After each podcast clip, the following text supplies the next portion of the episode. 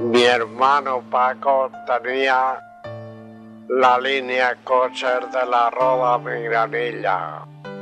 Yo me iba casi todos los días a Migranilla y no sé qué compraba allí, que luego lo vendía en Iniesta.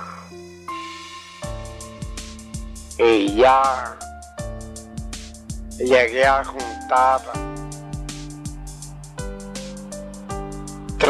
mil pesetas. Y le digo a mi cuñado Paco, al marido de mi hermana Consuelo, ¿quieres que compremos una camioneta? Dice lo que quieras. Yo ya me saqué el carnet íbamos con la camioneta para Valencia y de Valencia nos traíamos género para vender. Vendíamos de todo allí casa de mi madre. En total ya viene la cuestión del extraperlo. Y yo tenía mucho miedo. Y a la camioneta le puse un sobrefondo que cogía unos 50 kilos de arroz y estando un día en Valencia compro los 50 kilos y los meto en el sobrefondo.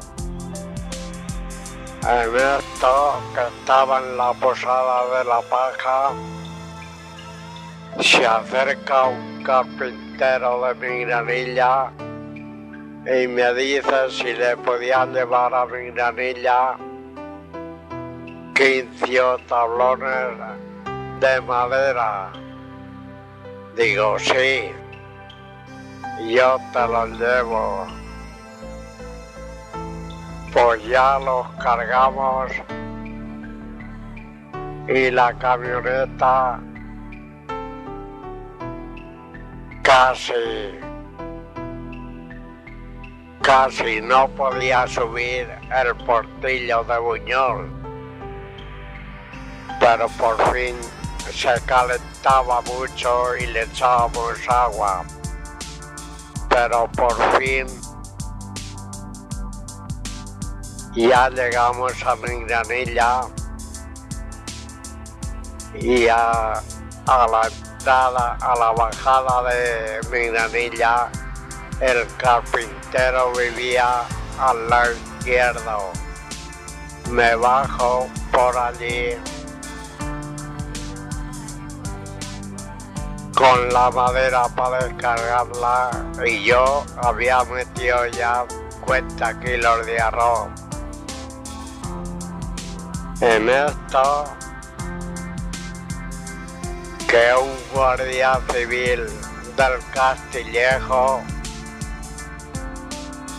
llega allí y sin decir nada se asoma por debajo y ver sobre fondo.